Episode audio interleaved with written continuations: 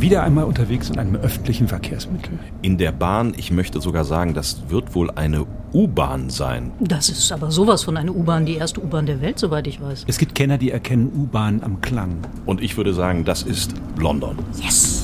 The next station is Baker Street. Herzlich willkommen bei Die Geschichtsmacher. Von den Autorinnen und Autoren Des Zeitzeichens. Please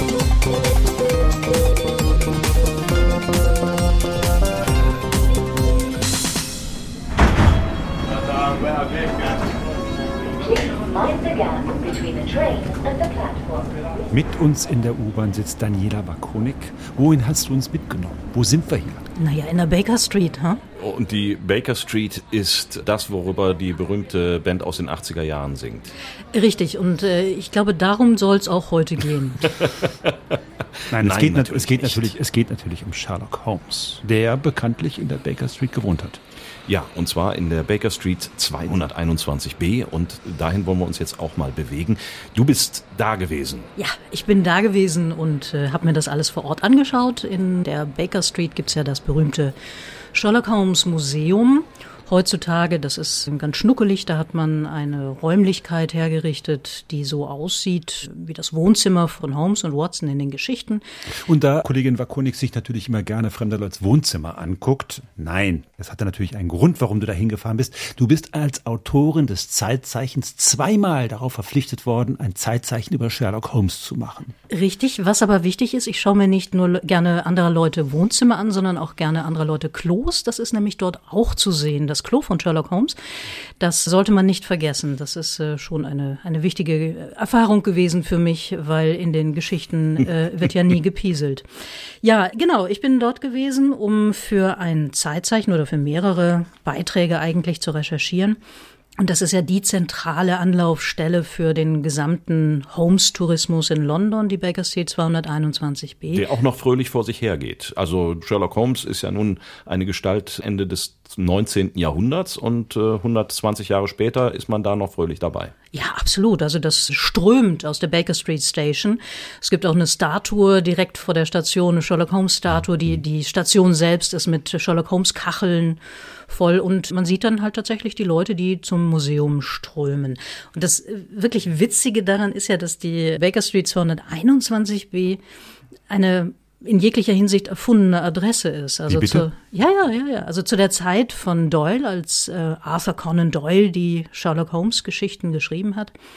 Denn Holmes ist ja eine erfundene Figur, das Nein. sollten wir, doch, doch, das sollten wir erwähnen an dieser Stelle. Äh, da willst hat, sagen, den gibt es gar nicht? Ja, irgendwie schon, ne? irgendwie schon. Das ist, das ist jetzt eine philosophische Frage. Bitte lass uns da nicht einsteigen, das wird schwierig. Aber ähm, er ist auf jeden Fall erfunden worden von einem gewissen Arthur Conan Doyle. Genau. Und als der den erfunden hat, da gab es keine Baker Street 221b. Die Baker Street ging vielleicht gerade mal bis zur Nummer 100 und dann gab es irgendwann eine, eine Umnummerierung. Der Teil, der jetzt äh, die Baker Street 221b ist, das war damals die Upper Baker Street, also ganz was anderes. Und selbst das Museum, was heute dort steht, steht nicht in der Baker Street 221b, sondern das sind die Grundstücke irgendwas 237 bis 241.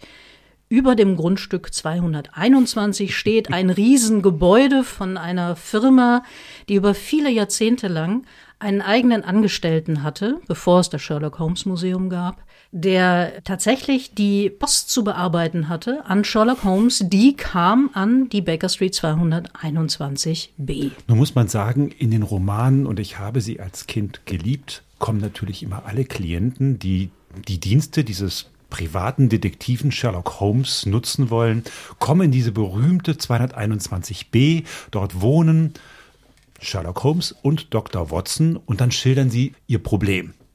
Das heißt, auch heute noch schreiben Menschen an diese Adresse in der Hoffnung, dass ihnen irgendjemand wirklich hilft?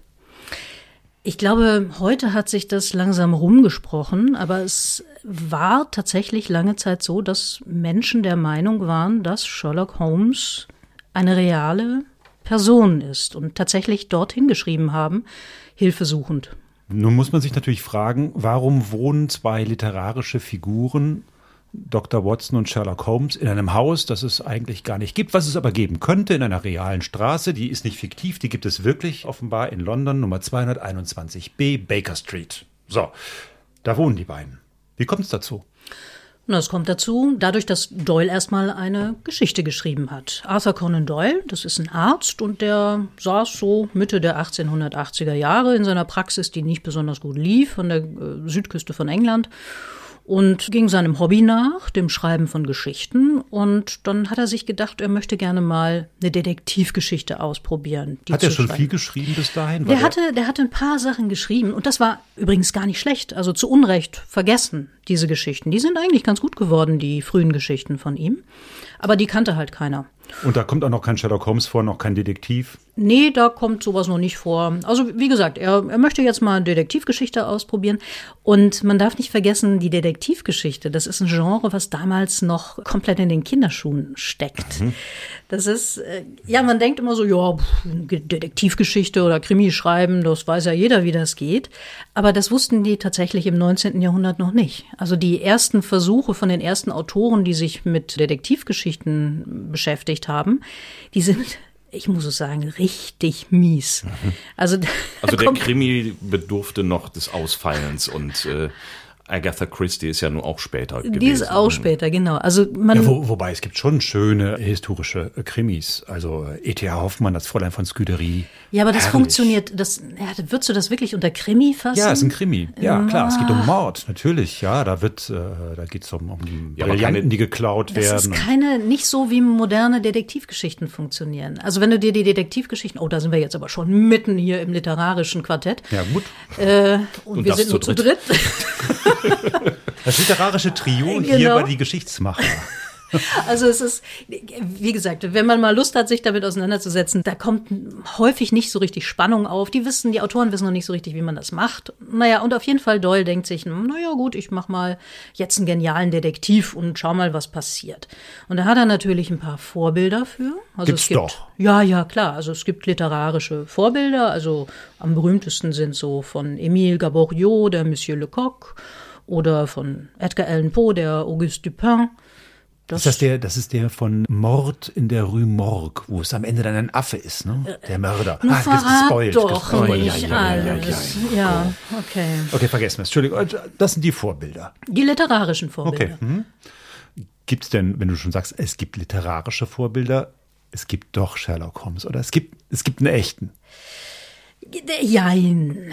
Also es gibt auch leibhaftige Vorbilder, das ist in der Tat so. Ich habe, als ich in London war, mich natürlich auch mit den Spezialisten darüber unterhalten, von der Sherlock Holmes Society of London. Und zwar waren das Roger Johnson und Jean Upton. Und natürlich gibt es wie immer in England zu so einer Figur auch eine Society, eine Gesellschaft. Na, Muss- muss selbstverständlich. geben. Selbstverständlich. Übrigens, das Interview haben wir geführt im Sherlock Holmes Pub. Wo das sonst? gibt's auch? Ja, das ist so eine Seitenstraße vom Trafalgar Square. Da gibt's das Sherlock Holmes Pub. Ich glaube sogar bis, bis heute müsste es das Wo noch geben. Sherlock Holmes persönlich immer verkehrt Natürlich. ist oder hat. Ja. Selbstverständlich. Mhm. Genau. Und du hast mit denen gesprochen. Ich habe mit denen gesprochen, genau. Und die haben mir dann halt auch was erzählt zum berühmten leibhaftigen Vorbild von der Figur Sherlock Holmes. And that set him thinking about a man he'd known during his college days when he was studying to be a doctor at the University of Edinburgh, Dr. Joseph Bell. Now, Dr. Bell had a very sharp eye for detail and a very quick mind to interpret the detail.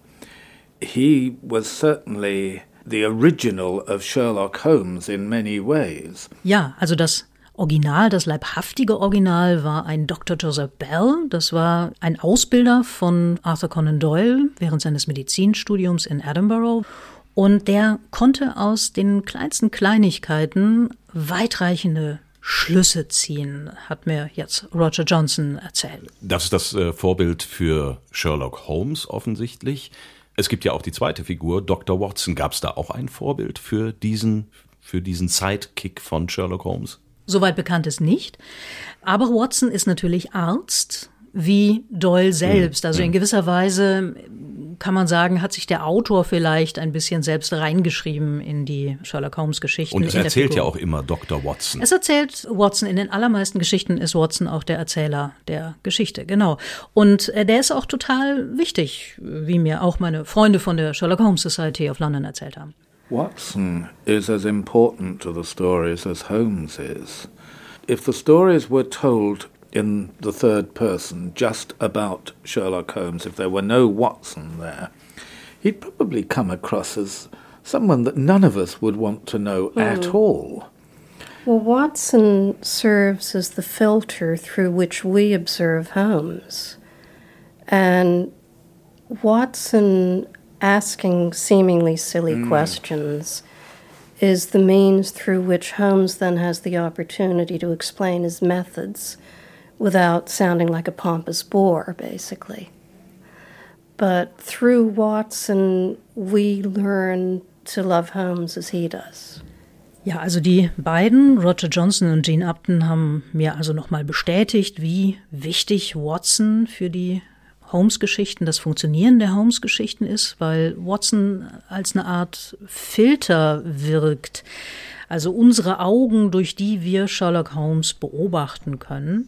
Und indem Watson jetzt anscheinend etwas dümmere Fragen stellt, haben wir die Möglichkeit, den Erklärungen von Sherlock Holmes zu lauschen, während die beiden gleich intelligent, dann ja, hätten wir nichts davon, weil dann äh, würden die sich zublinzeln und sich wortlos verstehen. Aber nur dadurch, dass halt mm, so ein mm, Gefälle mm. drin ist, haben wir die Möglichkeit. Also das ist nicht einfach nur der Sidekick, dass da eben eine Hauptfigur jemanden zum Anspielen hat, wie man das so im Theater sagt, sondern der hat eine zentrale Funktion, dieser Watson. Absolut, ja. Hm? Nun wohnen die beiden ja zusammen. In der ersten Geschichte, eine Studie in Scharlachrot, lernen sie sich kennen. Irgendwo in einem Krankenhaus, glaube ich. Genau, im St. Bartholomew's Hospital, mitten in London. Auch das gibt es. Da, das auch das ich, gibt ja. es, ja. Und zwar im chemischen Laboratorium. Die Geschichte ist, dass Watson kommt ähm, als Verwundeter aus dem Afghanistan-Krieg, der zu der Zeit stattfindet, nach London zurück und sucht eine billige Unterkunft und trifft einen Studienkollegen und der sagt, ach, guck mal, ich kenne da jemanden, der sucht auch gerade jemanden zum Mitwohnen. Und das ist Sherlock Holmes. Die beiden lernen sich also kennen in diesem chemischen Laboratorium des St. Bartholomew's Hospital. Man muss es immer wieder sagen, weil es so schön auf der Zunge zergeht. Und Sherlock Holmes sieht auf den ersten Blick, dass Watson in Afghanistan war und Watson ist völlig erstaunt, woher er das denn nun wissen kann. Das erklärt er ihm nicht an der Stelle, sondern wir lernen halt in dieser ersten Geschichte eine Studie in Scharlachrot, die beiden kennen und eben auch Holmes durch die Augen von Watson kennen und etwas später in der Geschichte ist es so, dass wir tatsächlich erfahren, wie Sherlock Holmes das herausgefunden hat. Und das ist so das erste größere Beispiel dafür, wie sein Verstand funktioniert und wie er deduziert. Ja, Kollege, magst du mal lesen? Wo haben wir Ja, da im ist Büchlein. Das, ist, das, ist das der hier? Jo. Sie waren offenbar überrascht, als ich Ihnen bei unserer ersten Begegnung gesagt habe, dass Sie aus Afghanistan gekommen waren. Jetzt mache ich den Watson. Ah, okay. Das hat Ihnen sicherlich jemand erzählt. Nichts dergleichen. Ich wusste, dass Sie aus Afghanistan gekommen waren. Aus langer Gewohnheit ist der Denkvorgang in mir so schnell abgelaufen, dass ich zu der Schlussfolgerung gelangt bin, ohne mir der Zwischenschritte bewusst zu sein. Der Denkprozess lief folgendermaßen ab. Hier ist ein Gentleman der medizinischen Sparte aber mit der Haltung eines Soldaten, also offenbar ein Arzt der Armee. Er ist kürzlich aus den Tropen gekommen, denn sein Gesicht ist dunkel und das ist nicht seine normale Hautfarbe. Seine Handgelenke sind nämlich hell. Er hat Mühsal und Krankheit durchgestanden, wie sein abgezehrtes Gesicht verrät. Sein linker Arm ist verletzt worden. Er hält ihn unnatürlich steif. Wo in den Tropen könnte ein englischer Armeearzt viel Mühsal erlebt haben und am Arm verwundet worden sein? Natürlich in Afghanistan. Die unfehlbare Deduktion des Sherlock Holmes. So läuft sie ab. Also er guckt jemanden an und zack weiß er, was es mit demjenigen, mit derjenigen auf sich hat. Richtig. Übrigens möchte ich mal kurz darauf hinweisen, wir arbeiten hier gerade mit äh, tatsächlichen Büchern, sowas gibt's noch, also nicht mit Bildschirm. Hm. Und zwar mit der Übersetzung aus dem Haffmanns Verlag, meiner Ansicht nach die allerbeste Sherlock Holmes Übersetzung, die es gibt. Du kennst sie alle. Ich kenne sie alle, naja, alle kenne ich sie nicht, aber das ist äh, mit Abstand die beste Sherlock Holmes Übersetzung, wie ich finde. Nun ist das diese erste Geschichte von den beiden. Wo veröffentlicht er sie? Und äh, ist das sofort so ein Kracher? Es ist alles andere als ein Kracher. Also er versucht verzweifelt einen Verleger zu finden dafür, hat das an verschiedene Verleger geschickt und ja, was die so erzählt haben, das hat mir dann Roger Johnson mal erklärt. Uh, one of them said, well, it's too long for a short story, it's too short for a novel. Another one kept the manuscript for three months and then returned it without reading it. And finally, the publisher Ward Locke sent him a letter saying, um, We've read your story and are pleased with it. We could not use it this year, as the market is flooded at present with cheap fiction. Not, not a very kind thing to say. But if you do not object to its being held over until next year, we will give you £25 for the copyright. Ja, also es war keiner so wirklich begeistert von den Verlegern. Die einen haben gesagt, oh, die Geschichte ist zu lang für eine Kurzgeschichte und zu kurz für, für einen Roman und haben es dann zurückgeschickt und einige haben sich es gar nicht angeschaut. Und dann irgendwann hat ein Verlag, Ward Lock, hat gesagt, ja, okay, wir können es veröffentlichen, aber nicht dieses Jahr, weil wir sowieso schon überschwemmt sind mit billiger Fiktion. Billige Fiktion. Billige Fiktion, genau. Also nicht gerade eine freundliche Sache. Und wenn Sie nichts dagegen haben, dass wir das nächstes Jahr erst bringen, dann können wir Ihnen 25 Pfund geben für das Copyright und das geschah dann. Also 25. 25 Pfund. Das war damals viel Geld, sage ich jetzt nee, mal. Nee, das war ein Hungerlohn. Man muss sich vorstellen, also der hat sein gesamtes Copyright dafür mhm. abgegeben. Mhm. Und die Geschichte ist dann erschienen im Jahr drauf, nämlich im November 1887 in Beatons Christmas Annual. Das war also die erste Sherlock Holmes Geschichte, die dort erschienen ist. A Study in Scarlet, eine Studie in Scharlachrot. So, und dann schlagartig berühmt. Äh, nein. naja, also die, die Kritiker haben gesagt, na ja, ist ganz nett, aber. Aber es gab Kritiker, immerhin. Es gibt Leute, die sich das durchgelesen haben und darüber geschrieben haben. Weil war ja billige Fiction. Also äh, Cheap das, Fiction, das war, ja. das war also Groschenroman oder wie muss man sich das vorstellen? Ja, ja, ja, so in der Art, genau. Ist ja auch eine bescheuerte Geschichte, sagen wir mal. So zwei Typen, die eine WG aufmachen und einer davon ist genial und der andere ist Arzt, ja. Also das ist. ja, gut, es gibt noch eine kleine Krimi-Geschichte dabei, aber die ist nicht so wichtig. Also, ähm, Doyle hat danach dann noch weitergeschrieben, Sherlock Holmes, aber das war auch erstmal nichts. Und der Durchbruch, der kam dann tatsächlich 1891. Moment mal, das sind, das sind vier Jahre dazwischen. Vier Jahre später, genau. Mhm. Und zwar. Aber in der Zeit hat er sich nicht abhalten lassen, er schreibt aber weiter. Genau, er hat auch was veröffentlicht, also auch Sherlock Holmes, aber das wurde halt nicht so, äh, ja, also die Kritiker haben gesagt, ja, ganz nett. Also für alle da draußen, man muss offenbar Zähigkeit an den Tag legen, wenn man irgendwann mal ein berühmter Autor werden möchte. Absolut. Und man muss die richtige Marketingidee haben, um das ganz, um das noch dazu zu sagen. Nämlich, es kam dann, wie gesagt, 1891 die Zeitschrift The Strand Magazine auf den Markt in London. Das war eine neue Zeitung, oder? Genau, eine Ja. neue Zeitschrift gab es damals einige und die suchten halt so kürzere Geschichten, die sie auch veröffentlichen könnten. Und Doyle hat die Idee gehabt, ach Mensch, da würde sich mein Sherlock doch hervorragend eignen. Und zwar schreibe ich immer kurze Geschichten mit denselben Hauptfiguren, also Sherlock Holmes und Dr. Watson, und dann kann da jeden Monat eine Geschichte erscheinen. Das Konzept hat er halt angeboten. Das hat er so vorgeschlagen oder hat er die schon fertig in der Schublade liegen gehabt? Das Konzept hat er vorgeschlagen. Also als er das Strand Magazine und das Konzept des Strand Magazins sah. Das Konzept war bunte Zeitungen, Illustrierte, sagt Genau. man, glaube ich. Ne? Das war Einmal- so der einmal- Anfang der einmal- illustrierten Zeitungen. einmal monatlich oder? oder Genau, einmal okay. im Monat. Hm? Okay. Ja, und dann ging die Post ab. Anders kann man das wirklich nicht sagen. Das So, kann man das irgendwie erklären? Also vorher war es ja offenbar Studien Scharlachrot, okay, war nicht so der Brüller, aber dann geht die Post plötzlich ab. Ja, es gibt verschiedene Erklärungsversuche, warum das so ist. Einen Erklärungsversuch haben wir natürlich mal wieder von unseren Freunden von der Sherlock Holmes Society of London. And I think the public just really enjoyed having this person who they gradually got to know. And again, with the uh, literature of the time, most of the characters were either um, just so improbable or had improbable lifestyles that the average person could never imagine to have, whereas Sherlock Holmes was one of them.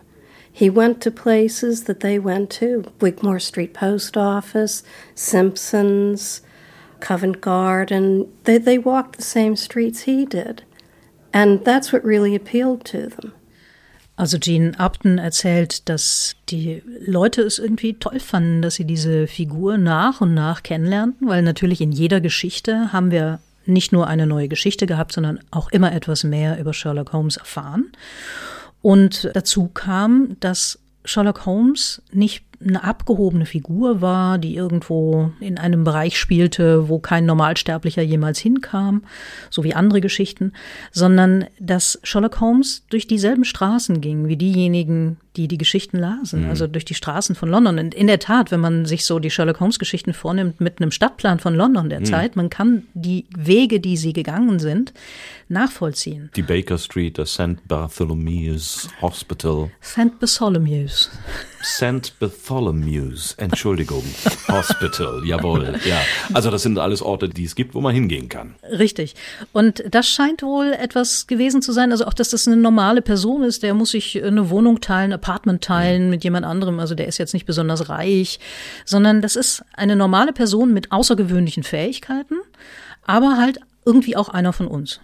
Also, dass der nicht besonders reich ist, hat mich immer so ein bisschen gewundert, weil der ist ja so genial. Also, wenn man diese ganzen Geschichten kennt, er rettet ja auch sehr reichen Leuten den Hals und kriegt doch unglaublich viel Geld immer. Ich glaube eigentlich, dass der, der will eine WG haben, oder? Herr Rösseler psychologisiert wieder. Naja, also es könnte auch wie Ernie und Bert ein schwules Pärchen sein. Ne? Also man, man weiß es nicht so naja, genau. Naja, es hat in späteren Zeiten hat es das ja durchaus gegeben als Erklärungsansatz oder als Spielerei, also dass die beiden eigentlich ein schwules Pärchen gewesen sind.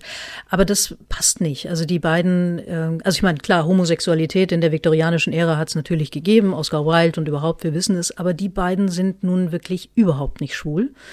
Das ist eine ganz klare Bromance, wie man so sagt. Also aber, so aber gibt, also wenn man sich Sherlock Holmes anguckt, so ist er doch auf eine gewisse Art sehr asexuell. Äh, ja, Asex also Watson heiratet später, das wissen wir, aber äh, ich glaube, es gibt nur eine einzige Sherlock Holmes Geschichte, wo eine Frau vorkommt, die ihn irgendwie so ein bisschen beeindruckt. Ja, Irene Adler, aber das ist keine ähm, sexuelle Anziehung. Sie nee. beeindruckt ihn, weil sie ihn ausgespielt hat. Das äh, hat er nun wirklich nicht erwartet, dass jemand ihn ausspielen kann, also in gewisser Weise intelligenter ist als er selbst. Und das ist das, was ihn beeindruckt hat, aber nicht das Sexuelle. Ich würde ganz gerne nochmal zurück zu dieser Strand Magazine Geschichte und der, der Frage, wieso ist das so interessant für die Leser? Ein Mensch wie du und ich, nur dass er halt unglaublich intelligent ist und außergewöhnliche Deduktionsfähigkeiten hat. Aber wir alle wissen, Sherlock Holmes hat diesen seltsamen Umhang, eine Schaumpfeife und so einen komischen Deerstalker-Hat. Das ist so ein so für die Fuchsjagd, glaube ich, irgendwie so eine, Dir, so eine Kopfbedeckung. Äh, heißt Hirsch, also ja, insofern so eine äh, Kopfbedeckung für vermute die, ich eher Hirschjagd, aber Hirsch. Ja, äh, äh, ja, ja, richtig. Hirschjagd, Deerstalker, wie auch immer jedenfalls. Er ja. sieht jedenfalls nicht normal aus. Also auch für die damalige Zeit kann man das, glaube ich, so sagen. Äh, definitiv. So ist keiner durch London gegangen. Also so äh, hat man sich auf dem Land angezogen, wenn man auf die Pirsch gegangen ist, vielleicht. Dass sich Sherlock Holmes so merkwürdig kleidet, das hängt natürlich damit zusammen, was der Illustrator im Strand Magazine gemacht hat. Da kann Doyle überhaupt nichts dafür, da kann auch Holmes nichts dafür. Das Ganze lief der so. Der muss das Ding Der muss das Ding anhaben, weil äh, natürlich das Strand Magazine in der Tat illustrierte, also man wollte auch Illustrationen haben. Das heißt, diese Geschichten, die Sherlock Holmes Geschichten, mussten illustriert werden. Und da gab es einen Illustrator, Sidney Paget, der hat sich gedacht, na ja, nu, wie zeichne ich denn jetzt diese Figuren und diesen Sherlock Holmes? Und äh, hat dann seinen Bruder Walter genommen, hat ihn in so einen Mantel gesteckt und ihm Deerstalker aufgesetzt und ihn gezeichnet. Warum weiß man nicht? Warum weiß man nicht. War halt gerade da. Naja, es ist von einer ähnlichen Bekleidung von Holmes bei einem Ausflug die Rede, aber halt nicht vom Deerstalker. Klar, beim Ausflug aufs Land kann man sowas tragen, aber dass Holmes dann in allen weiteren Geschichten tatsächlich mit diesen Klamotten auch durch London läuft, ist eher ungewöhnlich, aber das verdanken wir, wie gesagt, dem Illustrator. So, und so entsteht diese typische Figur mit diesem karierten Mäntelchen, diesem blöden Hut und gern auch immer diese, aber die Pfeife gibt's im Roman, ne? Die, die raucht er schon ständig. Ja, ja, der nimmt einiges an Drogen zu sich, ähm, auch äh, Kokain und alles mögliche. Also der ist schwer drogenabhängig. Er ist ein Was aber auch in die Zeit passt, ne? Also, und auch dieses Dandyhafte natürlich unterstützt, ne? Oscar Wildes Drogenexperimente, ähm, es ist doch sehr naheliegend, dass es so in diese Richtung geht, ne? Ja, ich weiß es nicht. Also ich meine, mm, mm, es passt nicht. Es passt nicht zu den beiden. Ich weiß, dass es da Spekulationen gibt, aber es passt nicht zu den beiden überhaupt nicht. Es ist wirklich, wenn ich das mal so sagen darf, es ist echt eine Bromance. Es ist ein bisschen das, was ihr beide habt. Ach, ach Gottchen. Ja, ja, das ist so eine, so eine, so eine Freundschaftsnummer, also wirklich, wo man sich lange kennt, wo man die Eigenarten des anderen kennt und sich manchmal auch auf den Keks geht, weil Was, wir? Uns, Marco? ich hab, wir ich gehen hab, uns auf den Keks? Ich hab Was das so manchmal, aber lassen wir das. Ich sag dazu gar nichts. Und äh, Aber ich habe nie, ich habe nie mit dem Herzog in der WG gewohnt. Nie. Nee, das stimmt. Das ist kann, richtig. Was ja. noch nicht Das ist, kann ja noch kommen. Oh, wir schweifen ab. Äh, genau. So, aber dieses Duo ist plötzlich literarisch unglaublich erfolgreich.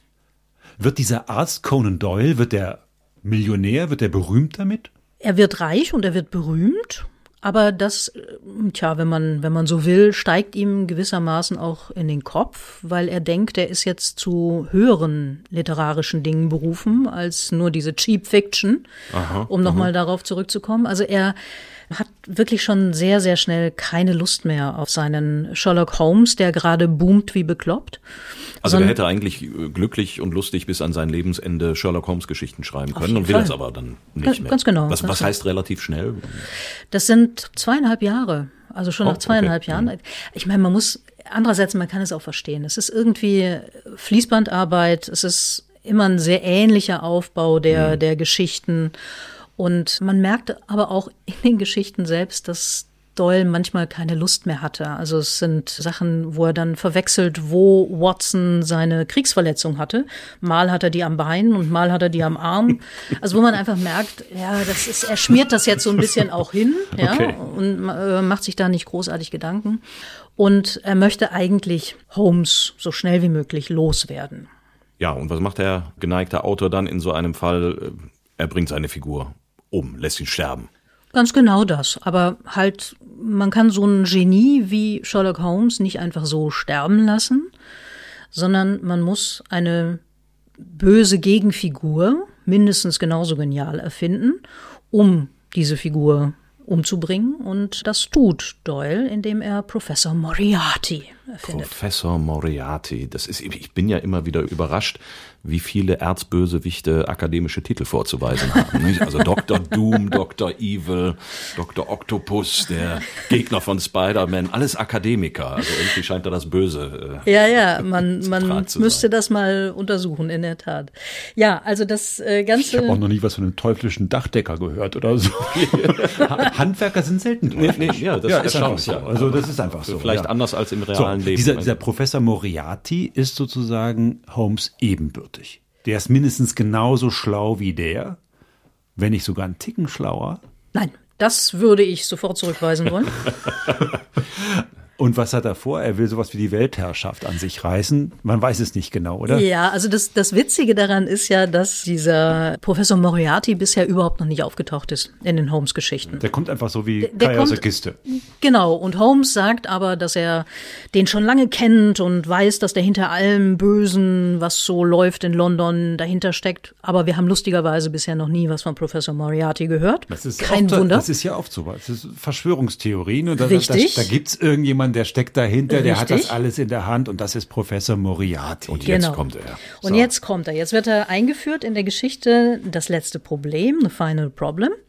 Und in dieser Geschichte, tja, am 4. Mai 1891, so das Datum der Erzählung, stürzt Holmes dann tatsächlich im letzten Kampf mit Moriarty in den Reichenbach-Fall in der Schweiz. In der Schweiz, also von London in die Schweiz. Also wie in einem guten James Bond reist er erstmal durch die Weltgeschichte und Richtig. dann muss er dort. Genau, das ist so eine Leben kleine auslaufen. Verfolgungsjagd und dann gibt's dann halt den Reichenbach-Fall, wo übrigens Doyle Urlaub gemacht hatte. Also der Doyle kannte die, Mhm. das Setting da und hat sich gedacht, ach, guck mal, das wäre doch ganz nett, wenn wir Hier kann ich ihn versenken. Hier kann ich ihn versenken, genau.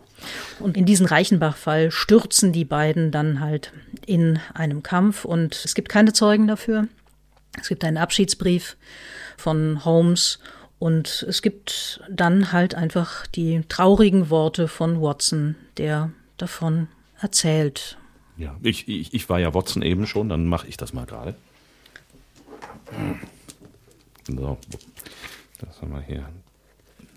Mein Herz ist schwer, nun da ich zur Feder greife, um ein letztes Mal die einzigartigen Gaben, die meinen Freund Mr. Sherlock Holmes auszeichneten, in Worten festzuhalten. Das wird schon sehr gewichtig wird. Ja, also so, aber da- wir, wir lassen mal ein paar Seiten Da wird, aus. da wird, da wird jeder Sherlock Holmes-Fan schwach, ne? Also bei Ja, diesen ja. ersten Worten der Erzählung. Also und dann kommt auch unter anderem der Abschiedsbrief äh, von Sherlock Holmes an Watson und dann äh, folgende Passage. Ein paar Worte mögen genügen, das wenige, was noch bleibt, zu erzählen. Eine Untersuchung durch Experten lässt wenig Zweifel, dass ein Handgemenge zwischen den beiden Männern damit endete, wie es in einer solchen Situation auch kaum anders enden konnte, dass sie hinuntertaumelten, einer den anderen umklammert haltend.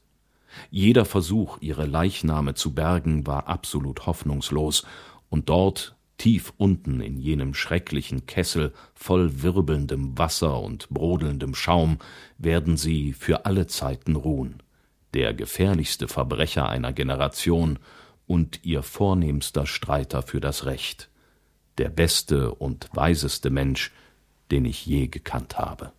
Was für ein Schluss. Das ist Ja, schrecklich. ja, ja. Und, Und äh, genauso bescheuert ist es auch. Also er kann es ja gar nicht wissen. Die Leichen werden nie gefunden. Was soll man denn da rekonstruieren? Völlig erfunden. Ein mieser Tod, muss man sagen. Naja, es gibt einen Abschiedsbrief und sie Abschied, sind, sind ja. nicht mehr da, weder Moriarty noch Holmes. Natürlich sind die tot. Na klar. Ja, ähm, auf jeden Fall ist das ein ziemlicher, also ihr, ihr seht, ich bin ganz betroffen, wenn ich diese Worte höre. Es, ist, es geht einem doch immer wieder nahe. Und ich muss sagen, es geht nicht nur mir nah als Holmes-Fan, sondern natürlich ging es auch den Holmes-Fans damals, als im Dezember 1893 diese Geschichte erschienen ist, sehr, sehr nah. Die Reaktionen, die es in London gab, die waren schon ziemlich irre, muss man sagen. It is said that when the magazine was published with that story in, The Final Problem, young gentlemen in the city of London went about their daily business wearing mourning bands on their sleeves. Ja, Roger Johnson erzählt, dass äh, damals, als diese Geschichte veröffentlicht wurde, in London tatsächlich äh, Menschen in der Stadt rumgelaufen sind und Trauerschleifen an der Kleidung getragen haben, weil sie um Sherlock Holmes getrauert haben. Und das ist, das Publikum wollte nicht, dass Holmes tot ist. Es hat tatsächlich Doyle bekniet, hat den Verlag, das Strand Magazine bekniet, dass Holmes wieder auferstehen möge. Aber Doyle will halt nicht. Er hat doch genug Geld verdient. Ja, Er möchte halt was anderes machen. Er möchte sich anderen Dingen zuwenden, von denen er glaubt, dass er dazu eher berufen ist. Ne? Aber wenn man hartnäckig genug ist, dann fluppt das natürlich irgendwann. Und tatsächlich schon acht Jahre später, Oh, okay. Acht Jahre. Aber die Trauer war schon so sehr groß. Acht Jahre. naja, also die, das Publikum hat tatsächlich die ganze Zeit gesagt, wir wollen mehr davon. Ne? Und die äh, Verleger haben natürlich auch Geld geboten und das ist dann schon irgendwann verlockend. Es hat sich dann summiert und aufgestockt. Und irgendwann konnte er nicht widerstehen. Ja, wenn man so will. Aber er macht einen Trick. Also die Geschichte, die dann erscheint, und zwar auch als, als äh, Fortsetzungsgeschichte von August 1901 bis April 1902 dann wieder im Strand Magazine.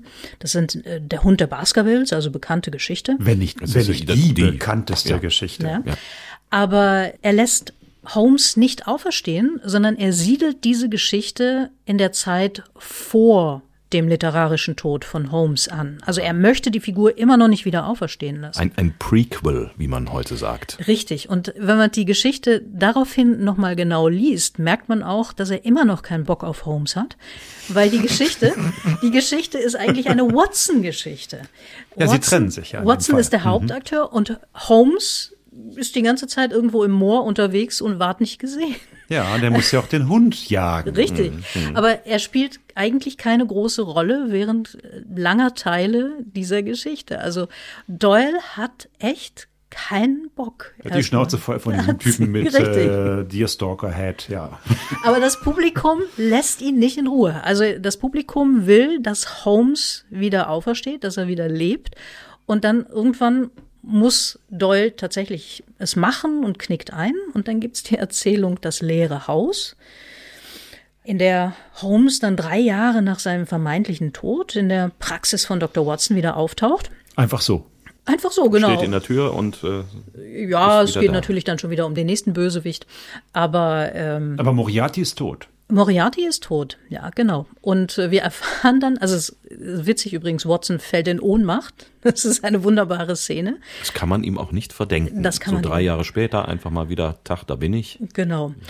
Und dann gibt's wirklich die, wirklich die skurrilsten Erklärungen dafür, warum er da nicht gestorben ist. Also ähm, er ist ähm, da rausgeklettert aus der Situation, damit eben auch die Fußstapfen so aussehen, als wären sie abgestürzt. Und äh, dann ist er drei Jahre durch die Welt gereist und überhaupt. Also wirklich, wo man sagt, boah, Leute, das ist doch jetzt keine, keine Erklärung, die man fressen kann. Aber die äh, Fans waren zufrieden, waren glücklich. Und man muss natürlich auch sagen, wenn man das mal in der Realität so hätte, äh, wenn man seinen besten Freund verliert und der tut dann so drei Jahre, als wäre er tot und gibt kein Lebenszeichen, wäre das eine menschliche Wrackigkeit ohne Ende. Ja, da wäre man sauer und zwar zu Recht eigentlich. Äh, ist Watson sauer, dass er von Holmes drei Jahre lang nichts gehört hat und der steht dann auf einmal vor ihm? Ja, aber die Freude überwiegt, muss man sagen. Hm? Jetzt hast du eben gesagt, eigentlich der Doyle hat auf seine Figuren, also vor allen Dingen auf den Holmes, eigentlich gar keine Lust mehr. Kann man das in den Geschichten auch ablesen? Nimmt die Qualität ab der Sherlock Holmes Geschichten so zum Ende hin? Boah, würde ich jetzt nicht unbedingt sagen. Also wie gesagt, er hat, er hat immer diese Verwechslungen, wo man merkt, so der hat sich jetzt nicht unbedingt eine Liste angelegt, wie seine eigenen Figuren heißen und wo die ihre Verletzungen haben und was die für Vorlieben haben. Aber das, ähm, ja, nee, aber die Qualität selbst, es ist halt immer eine ähnliche Strickweise. Und das ist ja auch das, was das Publikum verlangt und was man ja auch als Autor dann relativ leicht bedienen kann und was, was Doyle dann gemacht hat. Es ist Trivialliteratur, aber es ist geniale Trivialliteratur. Ich hab's geliebt als Kind. Ich habe die alle verschlungen, aber wenn ich jetzt darauf zurückblicke, ich könnte dir jetzt nicht sagen, Studien Scharlachrot, da geht's darum, die tanzenden Männchen, die sind da oder beim Hund der Baskervilles weiß ich es noch ziemlich genau, denn das haben wir im Englischunterricht gemacht. Aber es fließt alles so in eins. Es ist eigentlich eher so eine Art Lebensgefühl, was man da so sich anguckt. Ja, das ist definitiv der Fall. Also es ist eigentlich immer dieses Bild, was man sieht. Holmes und Watson in ihrem Wohnzimmer in der Baker Street 221b. Es fängt nicht jeder Fall so an und spielt auch nicht jeder Fall dann dort so. Also sie sind ja auch viel unterwegs und lösen da ihre Fälle. Aber man hat, wenn man an Holmes und Watson denkt, immer Baker Street 221b, Wohnzimmer, Kamin, Geige. Geige, ja. Wie geht's denn dann in den folgenden Jahren weiter? Also Doyle kann sich offensichtlich nicht helfen und muss weiterschreiben. Und ja, wie, wie sehen denn die Geschichten dann anschließend aus? Es ist tatsächlich so, dass sich Holmes dann irgendwann zur Ruhe setzt in den Geschichten, wissen auch wenige, eben weil die beiden immer für uns gefühlt in der Baker Street sind. Aber Holmes setzt sich irgendwann zur Ruhe und zwar in Sussex, Südengland? Südengland, genau, und züchtet Bienen. Nee, nicht wirklich. doch, doch, doch, er züchtet Bienen. Wobei diese Aufrechterhaltung einer WG ja auch etwas seltsam ist, weil Watson zwischendurch ja auch mal heiratet. Richtig. Und Aber das ist egal. das ist Der egal. wohnt trotzdem bei Sherlock. Nee, der wohnt dann da nicht mehr, sondern auch das ist das, was ich meine. Also es ist nicht immer so, dass die Geschichten so anfangen, sondern Watson kommt dann auch mal vorbei Besuch. zu Besuch, und dann stolpern sie halt in einen Fall rein. Aber tatsächlich heiratet Watson auch und auch als Holmes sich zur Ruhe setzt, ist er wieder verheiratet und hat eine Heiratete- Praxis in ich London. weiß es gar nicht mehr. Heiratete zweimal. Ich habe keine Ahnung. Ich meine schon, ja. Tatsächlich, okay. Ich habe die Frauen von Watson nicht so verfolgt. Wo, wobei so viele waren es da ja offenbar nicht. Ne? Tja, Äh, Frauen haben da keinen Platz zwischen den beiden. Ne? nee, ich sag ja, eine Ja, weder zwischen den beiden noch überhaupt eigentlich. Viele Frauengestalten gibt's nicht. Ne? Doch hilfesuchend. Oft kommen Ah, so ja, okay, Frauen ja. hilfesuchend in dieses Büro 221b, also eigentlich ins Wohnzimmer, ne? und äh, jammern die dann voll und dann wird der Fall gelöst. So. Ja, aber das passt ja dann auch ins Rollenbild, also in, in die Rollenverteilung. Ja, ja, ja. Ja, aber ihr wolltet ja wissen, wie es weitergeht dann, also nach dem Ruhestand. Es gibt tatsächlich so etwas wie eine letzte Sherlock Holmes Geschichte. Die aller, allerletzte Sherlock Holmes Also die Geschichte. echte letzte Sherlock Holmes Geschichte. Genau, und zwar jetzt gesprochen auf der Ebene der Erzählung, also wo Holmes und Watson ihren letzten gemeinsamen Fall lösen. Das ist die Geschichte seiner Abschiedsvorstellung. Ich finde den englischen Titel His Last Bow schöner, seine letzte Verbeugung. Könnte man das übersetzen, finde ich viel schöner. Das ist eine absolut total komplett skurrile Geschichte, die überhaupt nichts gefühlt mit Sherlock Holmes Geschichten zu tun hat. Das ist so eine Spionagegeschichte. Das ist mehr James Bond. Das Ganze spielt am äh, 2. August 1914, also direkt vor dem Eintritt Englands in den Ersten Weltkrieg. Und Sherlock Holmes enttarnt einen deutschen Spion. Und das, wie gesagt, das, das hat überhaupt, das fühlt sich auch überhaupt nicht nach einer Sherlock Holmes Geschichte an. Das ist aber tatsächlich die, die allerletzte Geschichte der beiden, der allerletzte Fall, den sie lösen. Und das Ganze endet dann, wie sie gemeinsam am mondbeschienenen Meer Südenglands stehen. Und äh, wir suchen gerade das Buch hier. So, also die haben jetzt ihren letzten Fall gelöst und ähm, Schön haben am jetzt, Strand. Ja, und haben jetzt ihren Gefangenen und jetzt haben sie ihr letztes Gespräch. Die beiden Freunde plauderten ein paar Minuten lang in inniger Vertrautheit und beschworen einmal mehr vergangene Zeiten herauf, während ihr Gefangener sich vergeblich wand, um sich der Fesseln, die ihn banden, zu entledigen. Als sie sich wieder dem Wagen Skurriles Bild, ne? Zwei gucken aufs Meer und im Hintergrund so, oh. Jetzt stör doch nicht die Stimmung, hör doch mal Güte, da auf. geht die Sonne gerade unter Entschuldige, Marco. Entschuldige. Meine Fresse. So, so, Stimmung. Aus jetzt. Als sie sich wieder dem Wagen zuwandten, wies Holmes zurück auf das mondbeschienene Meer und schüttelte nachdenklich den Kopf. Es ist ein Wind von Osten her im Anzug, Watson. Das glaube ich nicht, Holmes. Es ist sehr warm. Guter alter Watson, Sie sind der einzige Fixpunkt in einer sich wandelnden Zeit. Und dennoch, es ist ein Ostwind im Anzug, ein Wind, wie noch nie einer über England hinweggefegt ist. Es wird ein bitterkalter Wind sein, Watson, und manch einer von uns wird unter seinem Ansturm welken. Prophetische Worte vom Meisterdetektiven. Der redet über den Ersten Weltkrieg. Ja, ja, ja. Und mit dem Ostwind ist natürlich leider gerade ausgesprochen aktuell. Die Hunnen, wir sind gemeint. Ja, ja. Im Augenblick haben wir aber einen anderen Ostwind, aber lassen wir das. Das stimmt, das stimmt, das stimmt. Also der, der kalte Ostwind, der da bläst, der Böses ankündigt. Warum lässt denn Doyle ausgerechnet im August 1914 diese Geschichte enden und dann auch noch so mit diesem melodramatischen Ende? Ich weiß gar nicht, ob Doyle sich selbst bewusst darüber war, aber es ist schon so, dass Holmes einfach in eine andere Zeit hineingehört. Holmes verbinden wir mit der viktorianischen Zeit und wir dürfen nicht vergessen, der Erste Weltkrieg war ein unfassbarer Einschnitt in die Geschichte, in das Empfinden der Leute. Es war wirklich eine totale Zäsur in Europa. Und Holmes gehört eindeutig in die Zeit davor. Und vielleicht hat Doyle das einfach gespürt und hat gespürt, Holmes würde danach nicht mehr funktionieren. Und ich glaube, das ist, das ist der Grund dafür, warum die letzte Begegnung der beiden am Vorabend des britischen Eintritts in den Ersten Weltkrieg stattfindet. Geschrieben hat er das wann? 1917 mitten im Ersten Weltkrieg. Es hat ja später unfassbar viele Holmes-Geschichten gegeben und Holmes-Verfilmungen gegeben und die spielen alle in der Jetztzeit dann, also in den 30er Jahren, in den 40er Jahren oder jetzt die BBC Sherlock-Serie in der Gegenwart. Und trotzdem hat Sherlock Holmes immer den Geschmack von, ja, wie will man das beschreiben, von heiler Welt. Ein, Gute, ein, gute alte Zeit. ja, also Rätsel werden bei ihm immer gelöst. Es ist am Ende letztlich alles gut. Und ich glaube, das spielt eine sehr, sehr große Rolle. Jetzt hat Arthur Conan Doyle seinen Held sterben lassen, ihn wieder auferstehen lassen und am Vorabend des Ersten Weltkrieges beendet. Quasi in Rente Qua- geschickt. Quasi, Zum Bienenzüchter gemacht. quasi in Rente geschickt, ja genau. Hat denn das Publikum diesmal akzeptiert, dass jetzt wirklich Schluss ist mit Holmes? Nö, natürlich nicht.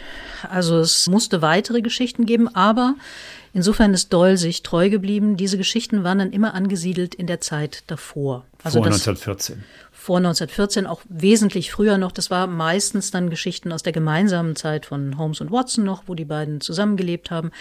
Die, das war dann der Kunstgriff Watson aus seinen Erinnerungen zu Papier gebracht hat. Da konnte er noch immer mal wieder was Neues erfinden. Hat er dann gemacht, weil er Geld brauchte oder weil die alle gedrängelt haben? Also Geld hat er sicherlich nicht mehr gebraucht. Der war sehr erfolgreich zu der Zeit schon.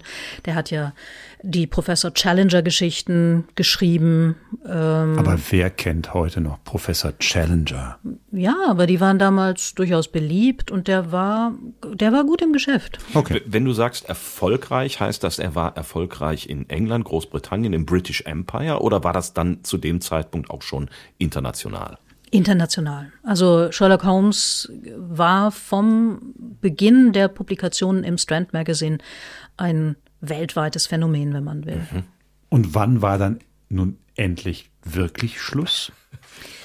Das ist jetzt der dritte, ne? ich, Also ich meine, das ist ja Ist wie eine Katze, ne? Sieben Leben. Ja, oder, oder die äh, Abschiedstournee von, ich weiß, alternden Popstars, ne?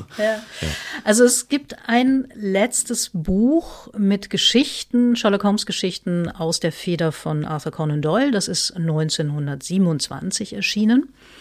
Insgesamt gibt es ja 60 Erzählungen, den sogenannten Kanon, Sherlock Holmes Kanon, so heißt das. Das sind die Originalgeschichten von Arthur Conan Doyle. Und dann gab es noch Epigonen, Ja, die, die es ihm kommen. nachtaten. Apokryphus. So Ja, die- man, glaube ich, in der genau. Bibel. Die, die Apokryphen des Sherlock Holmes. Aber äh, Doyle hat halt ein Vorwort geschrieben zu seinem letzten Buch mit Sherlock Holmes Geschichten und es, man spürt wirklich seine Beziehung zu dieser Figur. Ich lese das einfach mal vor, das ist einfacher, weil der kann das viel besser ausdrücken als ich. Also pass auf. Also der Autor über seine eigene Figur. Genau, das Vorwort, Vorwort. das Vorwort zum allerletzten Buch mit Sherlock Holmes Geschichten aus der Feder von Arthur Conan Doyle, erschienen 1927. Ich fürchte, dass es Mr. Sherlock Holmes wie einem jener beliebten Tenöre ergehen wird, die, obschon ihre Zeit vorbei ist, immer wieder in Versuchung geraten, ihrem nachsichtigen Publikum noch eine allerletzte Abschiedsvorstellung zu geben. Einmal muss dies freilich ein Ende haben, und er muss den Weg allen Fleisches, einerlei ob es real oder erfunden ist, gehen. Gleichwohl würde man sich gerne vorstellen, dass es für die Kinder der Fantasie ein imaginäres Zwischenreich gibt. In einer bescheidenen Ecke eines solchen Walhallas werden vielleicht auch Sherlock und sein Watson eine Zeit lang ein Plätzchen finden, dieweil ein noch gewitzterer Detektiv mit einem noch minder gewitzten Gefährten die Bühne betreten mag, die sie nun verlassen haben. Da meint er Austin Powers wahrscheinlich. Ja, ich äh, gehe sch- stark davon aus, ja. Hm. Das ist 1927. Da hat er selbst auch nicht mehr so lang zu leben. Nee, drei Jahre noch. Das heißt, dieses Sherlock Holmes Gespenst hat ihn von seiner relativ frühen Jugend, du hast eben gesagt, wie alt war er beim, beim ersten Roman? Ende 20. Ende 20 bis ans Grab begleitet. Ja. Dabei, dabei wollte er ihn ein paar Mal entsorgen, aber er ist hier nicht losgeworden. So ist es. Die letzten drei Jahre dann. War er dennoch glücklich mit seiner Figur Naja, und seinem Leben, seinem Erfolg als Schriftsteller? Ja, er hatte ja schon ganz andere Prioritäten. Also Doyle hat sich ja in gewisser Weise doch etwas anders entwickelt als sein berühmter Meisterdetektiv. Also Doyle war ja sehr tief drin im Spiritismusgeschäft, also der Versuch, eine, eine jenseitige Welt empirisch zu beweisen. Er war so, äh, wollte Geister beschwören und solche Geschichten hat er genau, gemacht. Genau, auch fotografieren. Also beim Spiritismus geht es auch um den empirischen Beweis einer jenseitigen Welt. Ist ihm nicht geglückt. Ziemlich hoffnungsloses ist, Unterfangen. Ist ihm nicht geglückt. Es gab da ja auch diese witzige Geschichte, dass er äh, glaubte, dass tatsächlich es Feen gibt in Yorkshire, die Geschichte der Cottingley Fairies die auf Fotos zu sehen waren, die aber einfach zwei kleine Mädchen gefaked hatten. Und er glaubte aber, dass das wirkliche Fotobeweise sind für Feen. Ist ja interessant. Er, er war kein Holmes. Er hat nur ein Holmes erschaffen. Ja, wie, wie man es nimmt. Er selbst hat sich wahrscheinlich als Holmes gefühlt weil es ging beim Spiritismus und bei diesen ganzen Geschichten darum, tatsächlich empirisch nachzuweisen, diese jenseitige Welt. Also eigentlich das, was Holmes auch gemacht hat, empirisch mit den Mitteln der Wissenschaft etwas nachzuweisen. Und nur ist Doll da quasi ein bisschen auf den falschen Pfad gekommen. Nun gibt es bis heute Sherlock Holmes Verfilmungen, es gibt Neuerzählungen, die BBC-Serie ist angesiedelt in einem absolut modernen London und dann wird getwittert und da wird auch mit dem Handy recherchiert und gegoogelt und alles Mögliche. Offenbar funktioniert diese Mixtur zwischen diesem Watson und diesem Sherlock bis heute. Woran liegt das? Das ist eine sehr gute Frage, die sehr viele Leute versucht haben zu beantworten. Du auch. Na, ich bin eigentlich mehr ein Mensch der offenen Fragen als der Antworten. Du magst es doch auch bis heute. Du hast auch die BBC-Serie zum Beispiel gesehen. Fandst du klasse? Ja, Fand ich klasse. Also es, es gibt einige Weil Leute. du auf den Cumberbatch stehst. ja, das wird sein. Mhm, genau. Oder ähm, Freeman. Du stehst auf Freeman. Martin Freeman, das war's. Ja. Das wird denen doch wehtun, wenn ich auf den stehen würde. Nee, nee, lass das. Das stimmt, der ist klein, ne? Ja. Nein, aber, aber irgendwas muss es doch haben. In Gottes Namen. Ja, also Jane Upton von der, um nochmal zurückzukommen auf unsere Freunde von der Sherlock Holmes Society of London, hat da einen, einen sehr interessanten Gedanken dazu, von dem ich glaube, dass da etwas dran sein könnte. The friendship is really the essence of the stories -hmm. because if you strip away all the costumes, you know, all the Victorian fog and everything else, The real story is about the friendship and the sheer trust that these two men have because one knows the other is always going to be there for him. And how many people can claim that? Ja, Gene Upton meint, dass die Freundschaft der beiden die Essenz der Geschichten ist. Wenn man alles andere abzieht, also die bunten Kostüme und den viktorianischen Nebel, dann dreht es sich in den Geschichten immer um die Freundschaft und das Vertrauen zwischen diesen beiden Männern, die wissen, dass sie immer füreinander da sein werden, sich immer aufeinander verlassen können. Und ähm, ja, das ist vielleicht etwas, was sich viele Menschen wünschen. Siehst du das auch so? Ja, ich bin offen gesprochen immer von dem Phänomen Männerfreundschaft immer schon sehr fasziniert gewesen. Vielleicht, weil ich es nicht haben kann als Frau, ich weiß es nicht. Nein, aber dieses, dieses Phänomen der, darum bin ich übrigens auch so vehement gegen die Sexualisierung von Holmes und Watson, weil ich dieses Phänomen einer, einer nicht sexuellen Freundschaft so schön finde. Also du äh, bist innig miteinander verbunden, du weißt, der andere würde mit dir zusammen durchs Feuer gehen. Aber. Gibt es das unter Frauen nicht? Anders. Anders. Anders. Und das ist, das ist, da kommt immer noch so diese Heldennummer dazu hier bei den beiden, weil die erleben dann Abenteuer und würden auch für den anderen sterben und so. Ich glaube, Frauen sind da pragmatischer insgesamt.